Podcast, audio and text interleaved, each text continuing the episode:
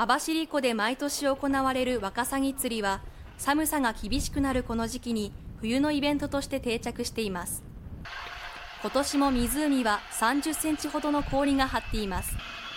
ワカサギ釣りは氷に穴を開けるところから始まります。テントの中で小さな子供も挑戦します。糸を垂らししばらくするとワカサギが釣れます。